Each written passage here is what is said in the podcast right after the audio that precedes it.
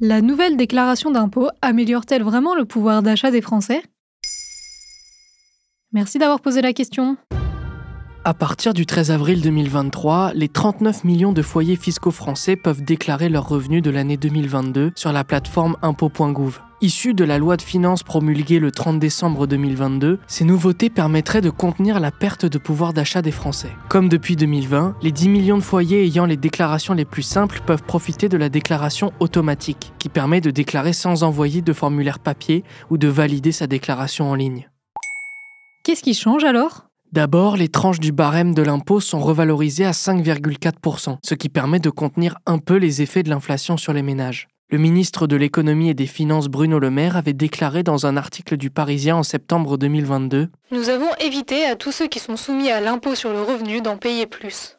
Par exemple, le premier barème d'impôt était de 10 225 euros déclarés dans l'année avant la réforme. À partir d'aujourd'hui, il est relevé à 10 777 euros. Autrement dit, vous n'êtes pas prélevé si vous avez déclaré avoir gagné moins que cette somme en 2022. Et pourquoi ça aiderait à augmenter le pouvoir d'achat?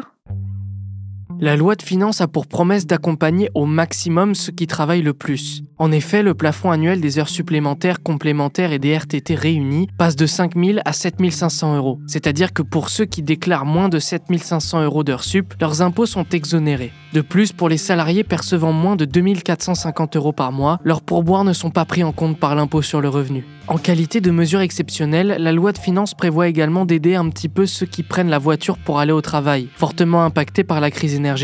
Pour rappel, l'État octroie déjà une aide de 100 euros pour les 10 millions de foyers les plus modestes. En ce qui concerne les impôts, désormais, ceux qui ont recours au covoiturage verront ces frais personnels déduits de leurs frais réels. De plus, pour les salariés qui utilisent le barème kilométrique pour effectuer leurs déplacements professionnels, l'indemnisation d'impôt est revalorisée à 5,4% sur l'année 2023.